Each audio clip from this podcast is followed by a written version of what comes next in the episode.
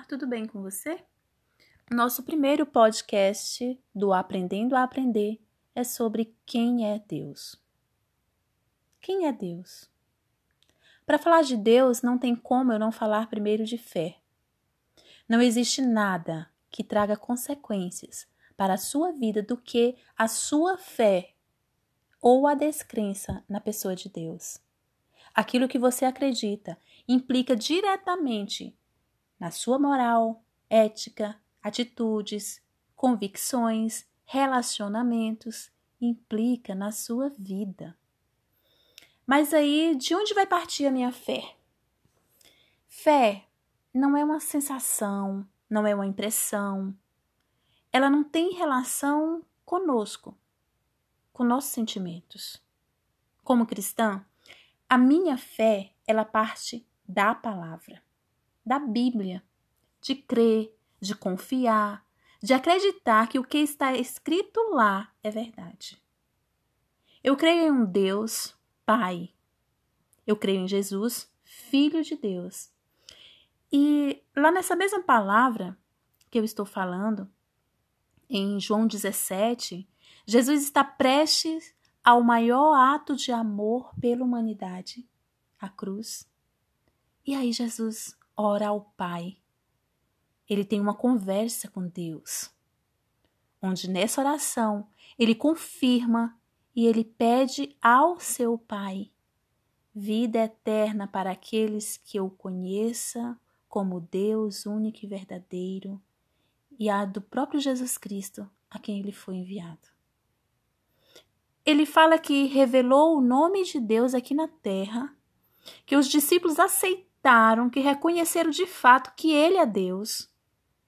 E ele diz que tudo de Deus é dele e tudo dele é de Deus.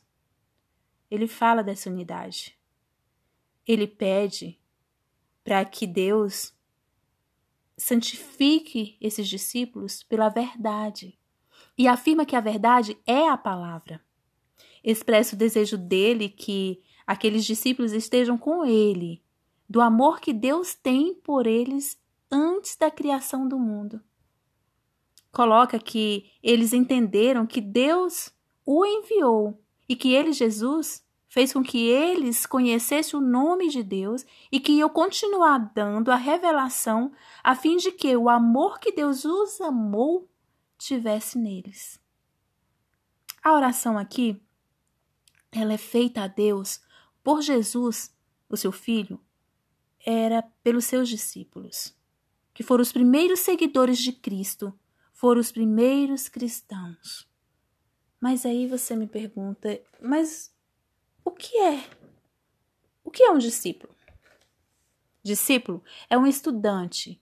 Um discípulo é alguém que se disciplina nos ensinamentos e práticas do outro. A palavra discípulo, como disciplina, vem da palavra latina discípulos, que significa aluno ou aprendiz. Consequentemente, aprender é disciplinar-se. Por exemplo, se alguém quer aprender sobre informática, atletismo, é, alguma área assim específica. Ele precisa disciplinar-se e aprender a seguir os princípios e fundamentos dos melhores mestres dessa área, da área que ele quer. Então, discípulo é um seguidor, alguém que confia e acredita em um mestre e segue as palavras e os exemplos desse mestre. E Portanto, para ser um discípulo, você deve ter um relacionamento íntimo, instrutivo e imitador com o seu mestre. E a palavra, a Bíblia, ela, ela permite isso. Ela nos instrui, ela nos fortalece, ela nos direciona, ela nos traz revelação. Por isso é importante investirmos tempo na nossa vida espiritual através do conhecimento dessa palavra.